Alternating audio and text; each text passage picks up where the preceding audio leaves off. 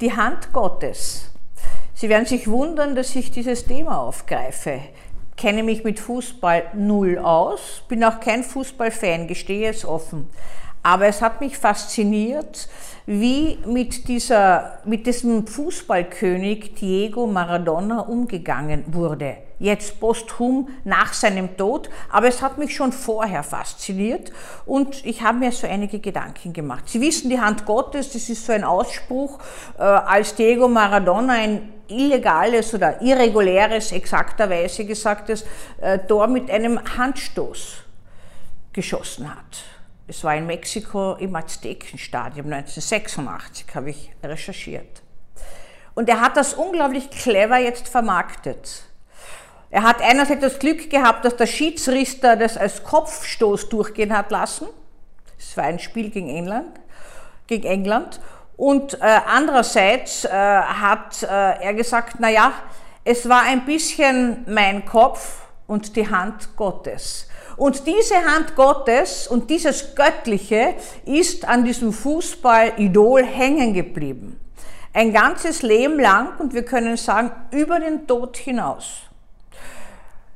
Wenn so etwas passiert, das passiert immer wieder, nicht nur mit irgendwelchen Fußballkönigen, sondern das passiert mit allen Menschen, die etwas tun, was sie über andere scheinbar hinausbringt, sozusagen, dass sie sich als Idealisierungsfigur anbieten, nicht? So aus ärmlichen Kreisen hinaufgehoben in den göttlichen Olymp der göttlichsten Fußballspieler, die es je gegeben hat, zum Beispiel. Da gibt es auch andere, ähm, andere äh, Menschen, die also aus ärmlichsten Verhältnissen sich hinauf äh, arbeiten oder sonst irgendwie hinaufkommen und dann idealisiert werden. Und wenn ich Ihnen jetzt sage, dass diese Idealisierung gar nicht so mit Diego Maradona zu tun hatte, sondern mit den Fans selbst, dann muss man sagen, wie läuft das denn? Das gibt es ja in verschiedensten Bereichen, auch bei den Ärzten gibt es. Die Idealisierung der Ärzte habe ich Ihnen schon erzählt. Wann brauchen das Menschen? In der Not brauchen sie das. Einen idealen Arzt, einen göttlichen Arzt.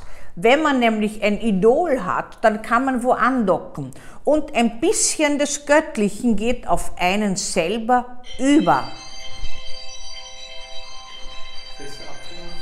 Mhm. Ja.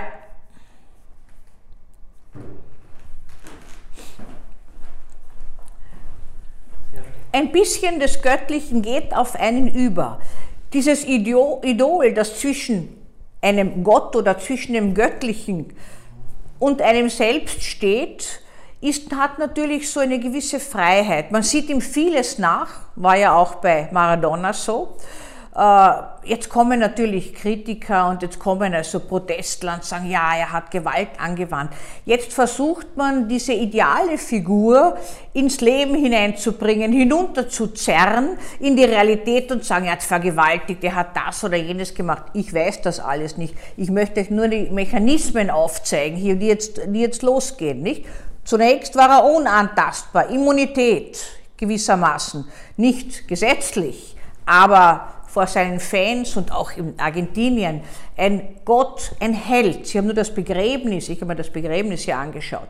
Und jetzt kommen, weiß ich was, wer wen alles zerreißt und jetzt kommt etwas ganz Interessantes. Und das setzt auch oftmals in solchen Krisen und Zeiten bei diesen gottähnlichen Menschen, die dann doch sterben, weil sie mehr Menschen als Götter sind, ein. Jetzt werden Schuldige gesucht. Warum hat dieser Mensch oder dieses, dieser gottähnliche Mensch überhaupt sterben können.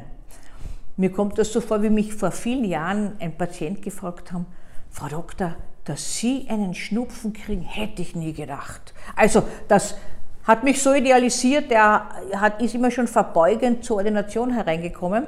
Äh, jetzt werden sich viele von diesen Fans und auch viele Argentinier, die ihn verherrlicht haben, gefragt haben, wie hat denn der sterben können? Da ist sicher was schiefgelaufen.